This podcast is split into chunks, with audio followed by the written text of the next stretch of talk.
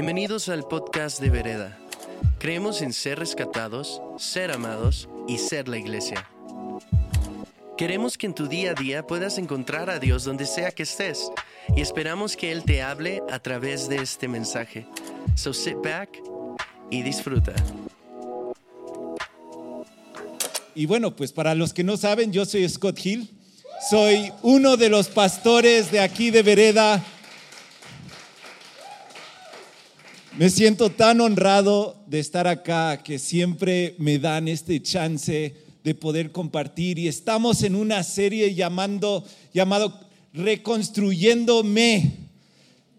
Y estamos mirando el libro de Nehemías y cómo Nehemías ayudó al pueblo de Israel a reconstruir las murallas. Un hombre que deja su palacio para ir y restaurar a los que estaban desanimados, desas, eso, perdidos, ensuciados. Me recuerda a otra persona que también dejó su palacio para restaurarme a mí. Y, y es parte, una, una, de las cosas que Dios puso en mi corazón y, sé que hay muchas personas y venimos de muchos diferentes lados. Eh, yo creo mucho en esta palabra, en esta palabra que, que es inspirada. Y yo sé que, que tenemos diferentes entendimientos y, y pensamientos acerca de la Biblia, pero quiero que me gustaría recordarte dos cosas principales que son real de la Biblia.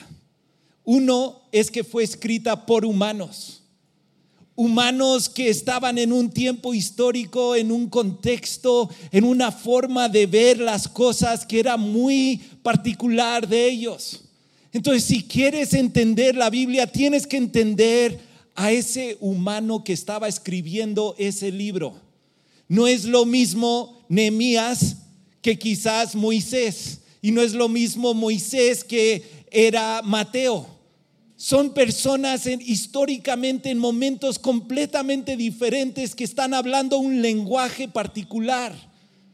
No es lo mismo un gringo hablando en México que un mexicano hablando en Estados Unidos diferente, son contextos diferentes, son culturas diferentes. Es importante entender que la Biblia fue escrito por humanos, pero también la Biblia fue inspirada por un Dios que tiene un arco histórico de toda la eternidad, que está mirando el pasado y el presente y el futuro como si fueran ahora mismo. Y cada palabra que está en la Biblia es inspirada por Dios. Y les digo esto porque estamos en un momento donde a veces todo el mundo dice, no, pero es que yo quiero esto de la Biblia y yo quiero esto, pero lo otro no. Y también es importante entender que lo que estamos leyendo acerca de Nehemías, la reconstrucción del muro, no queda en el pasado. Sabes que viene un muro establecido sobre el fundamento de los apóstoles, una nueva Jerusalén que viene en el futuro. En Apocalipsis capítulo 21, no sé si lo saben, pero dice, resplandecía con la gloria de Dios y su brillo era como de una piedra preciosa, semejante a una piedra de jaspe transparente. Esto es de la nueva Jerusalén. Tenía una muralla grande y alta y doce puertas custodiadas por ángeles en las que estaban escritos los nombres de los doce tribus. Tres puertas daban al este, tres al norte, tres al sur y tres al oeste. La muralla del Señor tenía doce cimientos en los que estaban los nombres de los doce apóstoles. Eso es el futuro, es lo que viene. Para ti, para mí, un nuevo Jerusalén, una... Pero ¿sabes qué? Es también nuestro presente.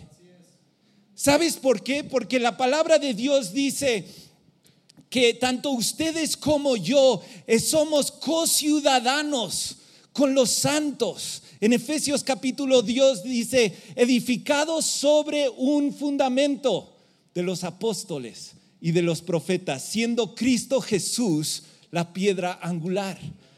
Lo que pasa es que Jesús es la piedra viva, que fue rechazado por hombres, pero que ahora vive. Es preciosa delante de Dios. Y Pedro dice, también nosotros somos piedras vivas, siendo construidos en un nuevo templo de Dios. De este modo llegamos tú y yo a ser sacerdotes, príncipes y reyes, reinas en este reino de Dios. ¿Me están siguiendo? ¿Los he perdido? Pero entienden cómo es que esta muralla no es algo que simplemente queda en el pasado, sino que es un presente. ¿Y sabes por qué? Porque Dios quiere de la misma forma que quería asegurar el futuro de Israel por medio de una muralla, Él quiere asegurar tu futuro hoy. De la misma forma que Él quería fortalecer su presente, fortalecer sus vidas, fortalecer para que pudieran tener un pueblo donde podían tener justicia, donde podían tener leyes, donde se podría fortalecer el pueblo en su presente. Dios quiere fortalecer tu presente hoy. Y de la misma forma que Dios quería restaurar el pasado de Israel que se había alejado de Dios, Dios quiere restaurarte a ti porque tiene cosas nuevas para ti. ¿Ves? Él quiere establecer tu legado, quiere guiar tus pasos hoy y quiere sanar tu pasado. Y entonces cuando hablamos acerca de la reconstrucción de los muros, estamos hablando de reconstruirte a ti y a mí. ¿Por qué? Porque Dios está propulsándonos, nos está llevando a vereda, a cosas nuevas, a ti y a mí, algo mucho más grande. Y quiere proyectarte a todo lo que Él tiene, pero para eso a veces tenemos que volver y escuchar de la palabra de Dios y fundamentarnos en lo que Él está diciendo. Amén. Dios está a tu lado. Dios está a tu lado. Pero no estás solo. También tienes personas que están a tu lado. ¿Por qué no miras a la persona que tienes al lado y estoy a tu lado? Estoy a tu lado. Mírale y dile, estoy a tu lado. Estoy a tu lado. Ese es el título del sermón y yo necesito sus oraciones para... Eh, entonces, ¿por qué no oramos juntos? Que, Dios use este tiempo para inspirarnos, para llevarnos más cerca y para conectar con Él. Porque en vereda queremos que tú conectes con Dios y que sea Él el que transforme tu vida no nuestras palabras. Amén. Padre, gracias. Gracias porque tú eres el Rey de Reyes y Señor de Señores. Gracias porque no es casualidad que cada uno de nosotros estamos acá y tienes una palabra específica y precisa para cada uno de nosotros. Gracias Señor Jesús porque no estamos solos, tú estás con nosotros. Gracias Señor porque tú nos has mandado y nos has llamado a construir contigo esta nueva Jerusalén, esta iglesia, este templo que somos nosotros mismos. Te lo pedimos, Padre, en el nombre de Jesús. Amén. Amén. Estaba leyendo un estudio de Harvard que acaba de salir eh, y estaba mirando los efectos de COVID y mostraron que más de 61% de jóvenes y adolescentes se sienten solos se sienten abrumados por soledad. A mí me impactó muchísimo ese, esa idea de que los jóvenes y que adultos y que personas se sintieran tan solos. Y hay personas aquí que ahora mismo están acá que se sienten solos.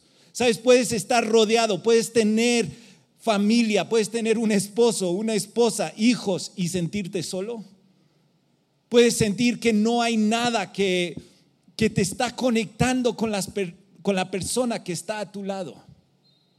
Y lo primero que Dios siempre hace cuando nos jala a su presencia, nos jala y nos empieza a llamar y te dice, y me dijo, Scotty, ven, no estás solo, yo estoy contigo. Cuando Dios llama a Abraham, yo estaré contigo. Cuando Dios llama a Jacob, y yo estaré contigo. Cuando Dios llama a Moisés, y yo estaré contigo. Y cuando Dios te llamó a ti, yo me acuerdo el primer versículo que mi papá me hizo memorizar fue, y nunca te dejaré, siempre estaré contigo. Y mi papá me, me acuerdo que me dijo, memoriza este versículo, ponlo dentro de tu corazón, porque van a llegar momentos cuando vas a sentir que Dios no está contigo ya. Y vas a tener que recordarte esto una y otra vez. Yo estoy contigo, nunca te dejaré, nunca te desampararé. Y quizás tú vienes aquí ahorita y no sabes por qué has hecho cosas, has salido del, del viaje que Dios tenía para tu vida y dices, yo no sé si Dios sigue conmigo. Y quizás Dios te trajo aquí solamente o estás mirando en línea y solamente es para que escuches estas palabras. Yo nunca te he dejado, nunca te he desamparado, siempre estoy contigo. Amén. Eso es para ti. Eso es para ti. Cuando antes de que Nehemías, lo que nos estaba leyendo Andrea la semana pasada, fue Dios está conmigo. Amén. Y quizás otros vienen con mentiras y te dicen, no, eso no es verdad, el rey no está contigo, Dios no está contigo, esto se va a caer, esto no es para, es para nada, todo tu trabajo, todo lo que tú estás haciendo no vale nada. Y tienes que recordar, no, Dios está conmigo, Dios está conmigo, Dios está conmigo. Amén. Y a veces empieza a ser como una mantra. Pero hay algo interesante porque nos estamos entrando ahora a Nehemías capítulo 3. Y me gustaría leer los primeros 10 versículos de, Nehemías capítulo 3 y creo que los podemos presentar. Y he pedido que se hagan en, un, en, una traducción eh, que es nueva pero antigua, la Reina Valera. Es que yo, yo leí la, la, primera versión que me dejaban leer cuando era chico, era la Reina Valera. Y no había otra versión, solo era esa, ¿no? Gracias a Dios que no nos hemos quedado en la Reina Valera, sino que ya Dios nos ha permitido escuchar sin vosotros y sin, sin estáis y sin estéis y todos esos eis. Eso lo digo, me estarían matando todos mis amigos de España en este momento. Pero bueno, vamos a leerlo, porque es importante leer la Biblia, ¿verdad? Vamos a leerlo. Quiero que, quiero que vean, hay una frase que se va a repetir una y otra vez. Escucha. Se levantó el sumo sacerdote, Eliasib, con sus hermanos los sacerdotes, y edificaron la puerta de las ovejas. Ellos la consagraron y colocaron las hojas de las puertas dedicaron la muralla hasta la torre de la centena y hasta la torre de Anil. A su lado edificaron los hombres de Jericó, a su lado edificó Sacur, hijo de Imir. Los hijos de Sená edificaron las puertas del pescado, le pusieron sus vigas y colocaron sus puertas, con sus cerraduras y sus cerrojos. A su lado restauró Meremot, hijo de Urías, hijo de Cos. A su lado restauró Mesulam, hijo de Berequías, hijo de Mesesabel. A su lado restauró Sadoc, hijo de Baana. A su lado restauraron los de Tecoa, aunque sus hombres importantes no se presentaron para participar en el servicio de su señor. A la puerta antigua fue restaurada por Joyada, hijo de Pasaeaj, y Mesulam, hijo de Besodías. Ellos le pusieron sus vigas y colocaron sus puertas, con sus cerraduras y sus cerrojos. A su lado restauraron Melatías de Gabaón y Jadón de Meronot, con los hombres de Gabaón y de Mispa que estaban bajo el dominio del gobernador de más allá del río. A su lado restauró Uziel, hijo de Araías, de los plateros, a su lado restauró Ananías, uno de los perfumistas, y dejaron restaurada Jerusalén hasta el muro ancho. A su lado restauró Refaías, hijo de Ur, jefe de la mitad del distrito de Jerusalén. A su lado restauró Gedadías, hijo de Erumaf, delante de su casa. A su lado restauró Atus, hijo de Asabnías. Uy, está difícil. Y ya el último, o ya, hasta ahí llegamos. Está bien. Es que ya con eso. Creo que vieron el, creo que vieron, ¿verdad? Una frase repetida una y otra vez. ¿Cuál fue? A su lado. Di a la persona que tienes a tu lado, estoy a tu lado.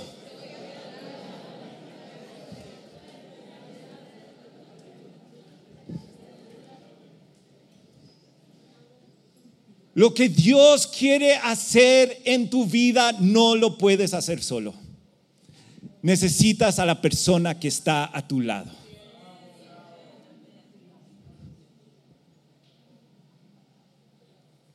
Cuando Adán tenía a Dios a su lado, Dios dijo,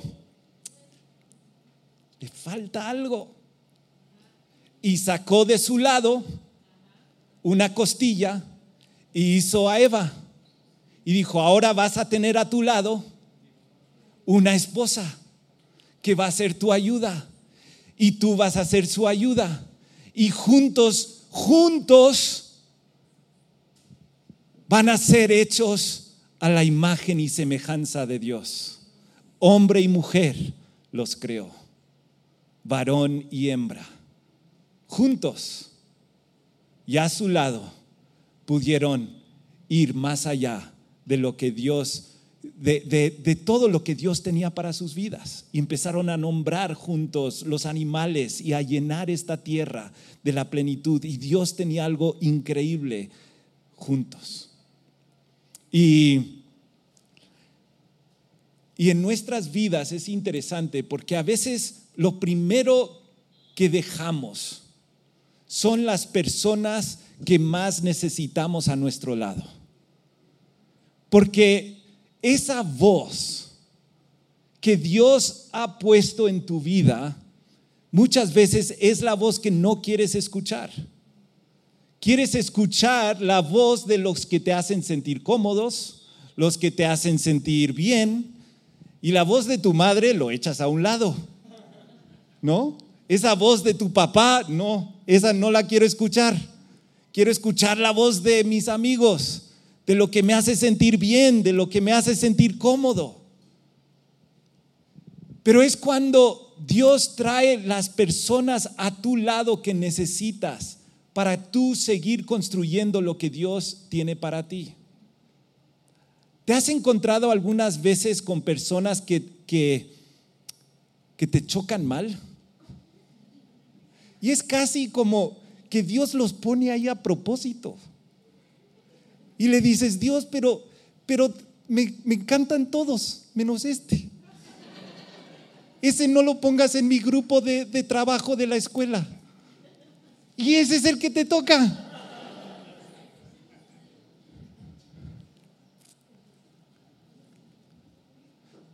Porque Dios sabe que lo que necesitas a tu lado no es lo que te hace más cómodo, es lo que te va a perfeccionar y ser más como Cristo. Dios no está interesado en tu comodidad, está interesado en tu construcción. Está interesado en tu legado, en guiar tus pasos. ¿Ok? Si Él va a poner un lugar donde puedas descansar, ¿entre quién? Lo cantamos. ¿Me haces descansar en presencia de quién? De mis angustiadores, de mis enemigos. Pero Señor, sácame de mis enemigos. No, te voy a permitir descansar con tus enemigos. Te voy a permitir que los disfrutes y cuando ya los disfrutas, ya vamos al siguiente paso. No estás solo. Dios está contigo, pero también ha traído a personas a tu lado que son los idóneos, los precisos para ti. Sabes, algo, hay otra cosa que me llama muchísimo la atención de este pasaje. Y es que vemos que todos han sido invitados, todos. No hay diferencia entre el sumo sacerdote y el perfumista. Y me dice, Scott, sí, pero es que no entiendes mi pasado, no sabes lo que he hecho. Yo no puedo ser parte de la construcción de lo que Dios tiene para la iglesia. Yo, yo no puedo, yo no puedo por mi pasado. Y yo miro a las personas de Jericó que estaban ahí construyendo también las murallas de Jerusalén. ¿Y sabes por qué me llamó la atención Jericó? Que estuvieran los de Jericó.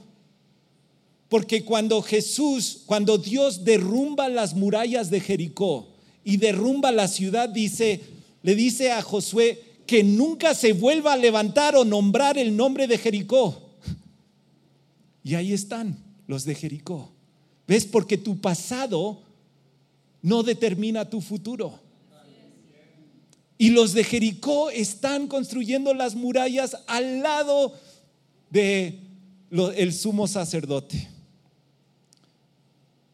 ¿Sientes que no eres suficiente? ¿Que has sido rechazado? ¿Que quizás no es que yo no, yo no formo parte de, esta, del élite. Yo no puedo ser parte del élite. Tú miras aquí, son los perfumistas. En otro, en otro lado dice las hijas de, de Salomé, en versículo 12. Las mujeres eran como propiedad en ese tiempo.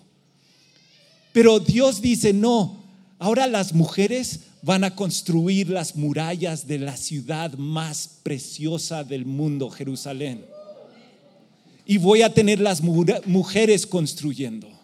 ¿Entienden? Esto es increíble porque esto fue escrito hace miles de años y Dios dijo, yo quiero asegurar que las mujeres son mencionadas, que no solo es acerca de hombres, no es solo acerca de una cierta forma, una cierta cultura. Y cada vez que tú miras en este pasaje del capítulo 3, te das cuenta que todos son invitados todos aquellos que son parte del nuevo Jerusalén, que son parte de Dios. Y dices, Scott, ¿cómo, ¿cómo sé si yo soy parte? ¿Cómo sé que yo soy parte? En Apocalipsis 21, si regresas ahí, dice, dice, jamás entrará en ella cosa impura o que hace abominación y mentira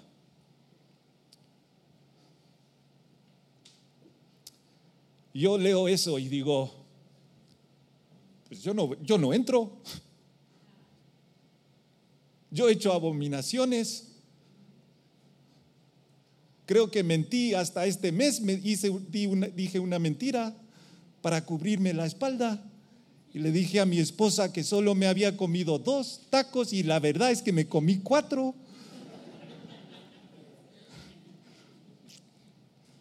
Pero no me quería ver como un dragón como lo que soy. No hace nada impuro.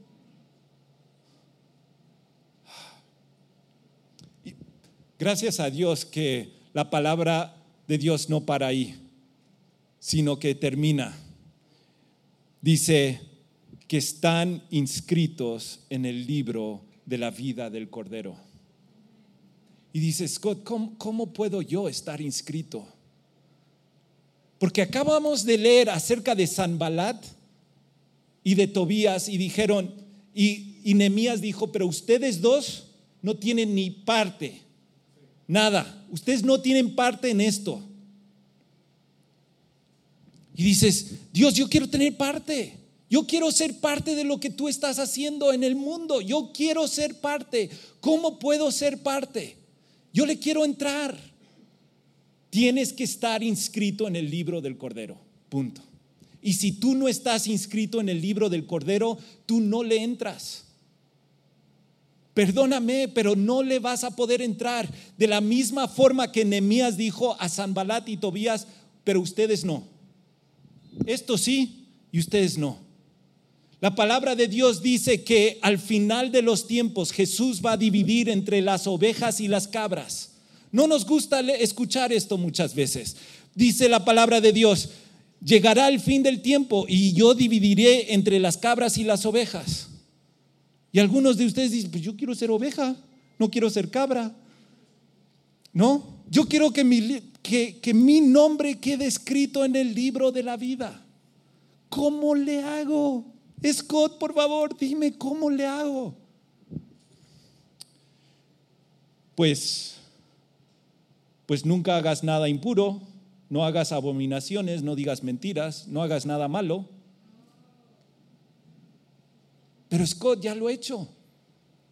Algunos dicen, sí, pero mira, es que yo soy bastante, soy, soy bastante bueno. Mira, es que de verdad estaba hablando con, con un señor la semana pasada y me dijo, es que, mira, podría ser mucho peor. No he matado a nadie. ¿No? Y, y no, vamos, no, no le he sido infiel a mi esposa. Sí, he dicho, no, algunas cosas y imagínate que tú le debes algo y, y le debes algo al, a, a la, droguería, al hospital. Y acabas de salir del hospital y, y, gracias a Dios sanaron a tu hijo, tu hija, pero ahora tienes una deuda de un millón de pesos. Y llegas con ellos y dices, sí, pero, pero de verdad, discúlpame, nunca más vuelvo a endeudarme con, el, con ustedes. Nunca más lo vuelvo a hacer. Hasta ahí llegó. Pero perdóname esta, ¿no? Porfa. No, nunca, no, no voy a traer a mi hijo más para que se sane, pero esta, porfa, perdónamela. Ya, hasta ahí llegamos. ¿Cierto que te van a mandar a volar? Pero a veces piensas que tú puedes llegar con Dios y decirle, pero Dios, pero es que mira, es que no he hecho tantas cosas malas. Yo estoy bien. Y bueno, esas cositas ahí de mi pasado, perdónamelas. Échame la mano discúlpame, no lo vuelvo a hacer. Aunque mañana lo vuelves a hacer, pero dices, pero, es, pero perdónamelas. La palabra de Dios dice que la paga del pecado es muerte. No, no hay una solución que tú puedes dar. No hay nada que tú puedes decir. En ese tiempo al final van a decir, pero Dios, es que mira, yo hice cosas buenas en tu nombre. Jesús, mira, es que yo hasta yo yo profeticé en tu nombre. Yo di cosas a los pobres en tu nombre. Yo yo te apoyé en la iglesia. Y Jesús dice, apártate de mí, no te conozco.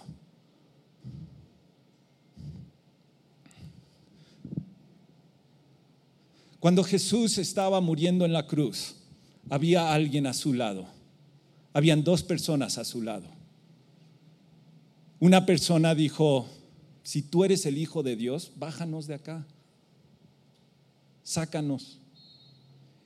Y el otro dijo, perdóname, porque la he embarrado terrible. Recuérdate de mí cuando llegues en tu gloria. Y Jesús le dijo al que estaba a su lado, le dijo, de hoy en adelante vas a, tu nombre va a estar escrito en el libro del Cordero de la Vida. Si tú crees que tú con tus capacidades vas a lograr que tu libro, que tu nombre sea escrito en el libro de la vida, ya la, perdiste. La palabra de Dios dice, mas cuantos todos los que creyeron en Él, los que dijeron, yo no puedo, sálvame Jesús.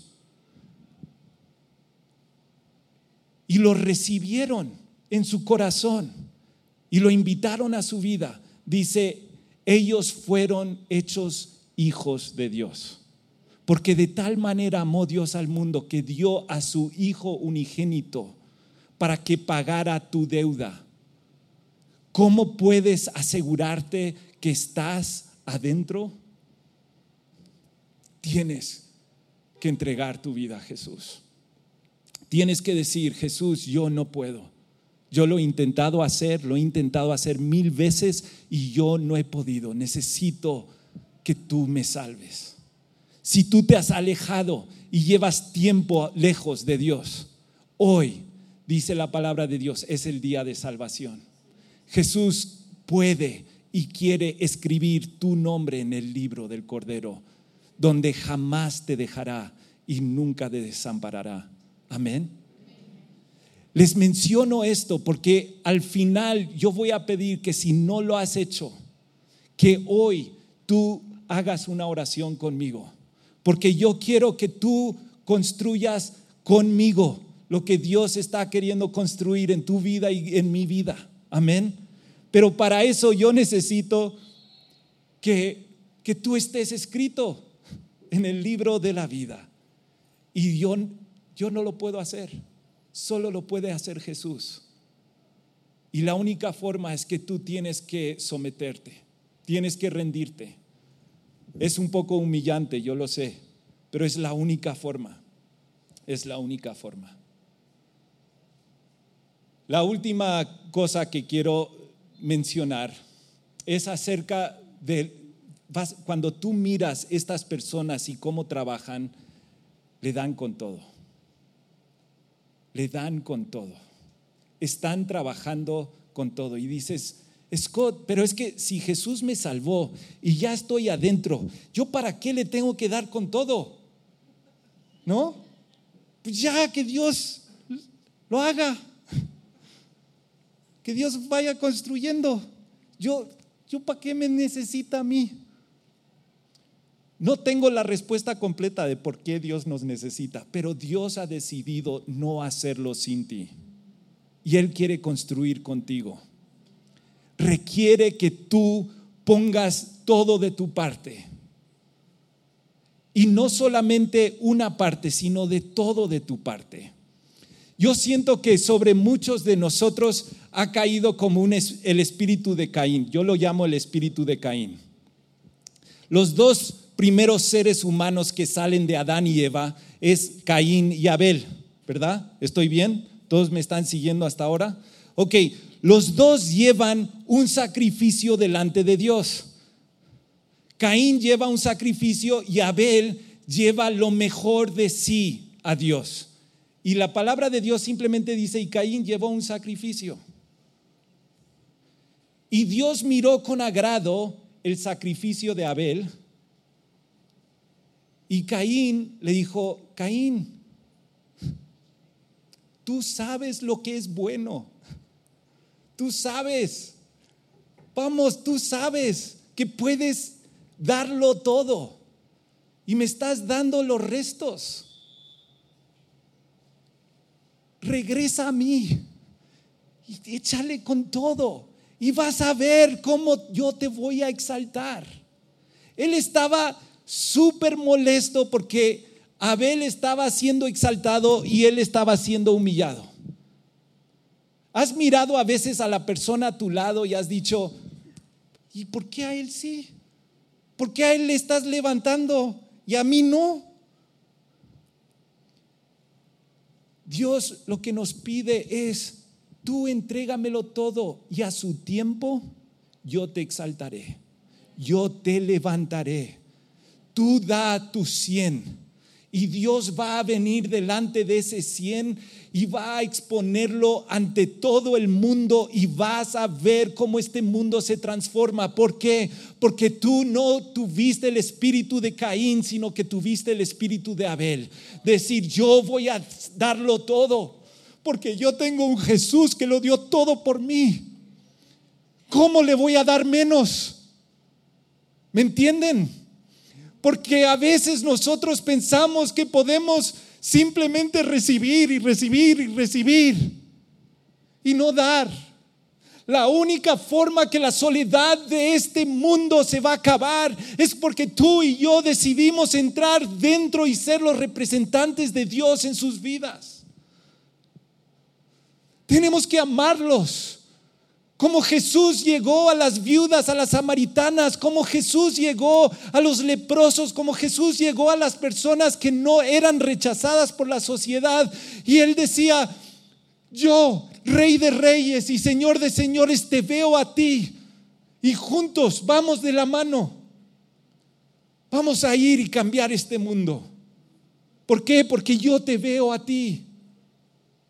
¿Quién va a ser ese Jesús para las personas que están ahí afuera, para las personas que están aquí adentro, que están sintiendo esa soledad profunda y esa necesidad grande de parte de Dios? ¿Quién les va a decir, tú no estás solo, yo estoy contigo? Mi esperanza es que cada persona que está acá, si tú llevas más de dos años en vereda, ya eres experto, has sido transformado por el Rey de Reyes y Señor de Señores. Tú tienes a Jesús vibrando por todo tu cuerpo. Y Jesús quiere que tú lleves esas vibraciones, esa paz, esa esperanza, ese poder a aquellos que están desanimados, aquellos que se sienten solos, los que no tienen la capacidad de levantarse solos y necesitan que tú vengas y les digas, vamos para acá, le vamos a hacer, porque sí se puede. La iglesia no es construida sobre pastores. La iglesia es construida por ti por mí porque todos somos real sacerdocio. ¿Ves? Se transformó. Antes de Nehemías era cerca de Moisés. Si Moisés hacía bien, todo iba bien. Era cerca de David. Si David hacía bien, todo iba bien. Era cerca de los jueces, era cerca de esto. Pero cuando Nehemías llega, un tipo de Jesús, ya no es acerca de Nehemías, es acerca de todo el pueblo construyendo juntos, como si todos fueran sacerdotes, como si todos fueran uno, trabajando mano a mano. Y de repente escuchas nombres que nunca habías escuchado antes en tu vida, que están levantando el reino. Y empiezas a leer estos nombres que yo ni podía leer, ya vieron. Y cuando llegue el fin del tiempo y cuando yo vea esa nueva muralla de Jerusalén, voy a ver tu nombre. Tú vas a ser una piedra preciosa que está ahí en esa muralla del nuevo Jerusalén. Mi oración es que yo sí. Vamos a ponernos de pie. Ya están. Ya es hora. Ya me están diciendo, esta es mi oración, que cada uno de nosotros nos demos cuenta de que somos piedras preciosas en la nueva muralla del reino de Dios que está siendo construido alrededor del mundo. Pero si tu nombre no está escrito y tú sabes, Scott, yo no sé si mi nombre está escrito en el libro de vida mucho menos si yo puedo ser una piedra preciosa para el nuevo muro del nuevo Jerusalén, del reino de Dios. Es muy simple. Los que creen en su corazón y declaran en su boca que Jesús es el Señor serán salvos. Romanos 10.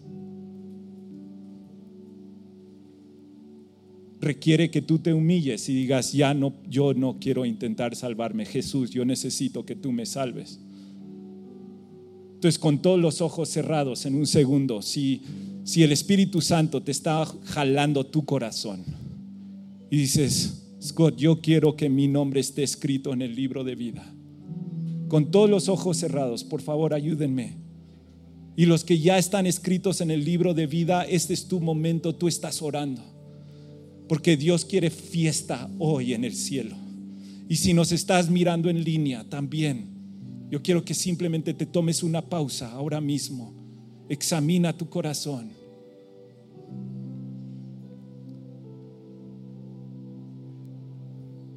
Uno, Jesús dice, yo he venido para que tengas vida y vida en abundancia. Venid a mí todos los que están cansados y cargados y yo os haré descansar. Jesús te ve, sabe tus luchas, sabe tus pecados, sabe cada cosa que has cometido y aún así dice, he aquí yo estoy a la puerta y llamo. Si tú abres tu puerta, yo voy a entrar y voy a cenar contigo y tú conmigo.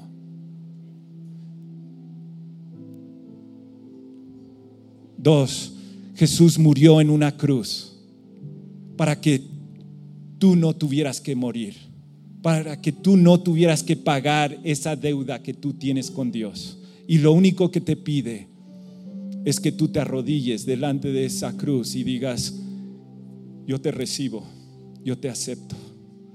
Y tres, Jesús se resucitó de los muertos y ahora está sentado en zonas celestiales. Y Él dice, yo quiero que vengas conmigo. ¿Estás dispuesto? Entonces yo quiero que hagas esto. Si tú quieres hacer esta oración, yo quiero que levantes tu mano ahí donde estás. Y di, Señor Jesús, gracias por morir por mí. Yo permito que tú pagues mi deuda. Y yo quiero pedirte que tú vengas a mi corazón y que transformes mi vida. Te recibo. Ven. Gracias porque tu palabra dice que ahora mi nombre está escrito en el libro de la vida. Y cuando mi nombre está escrito, nadie lo puede quitar. En el nombre de Jesús. Amén. Yo quiero que les des un aplauso.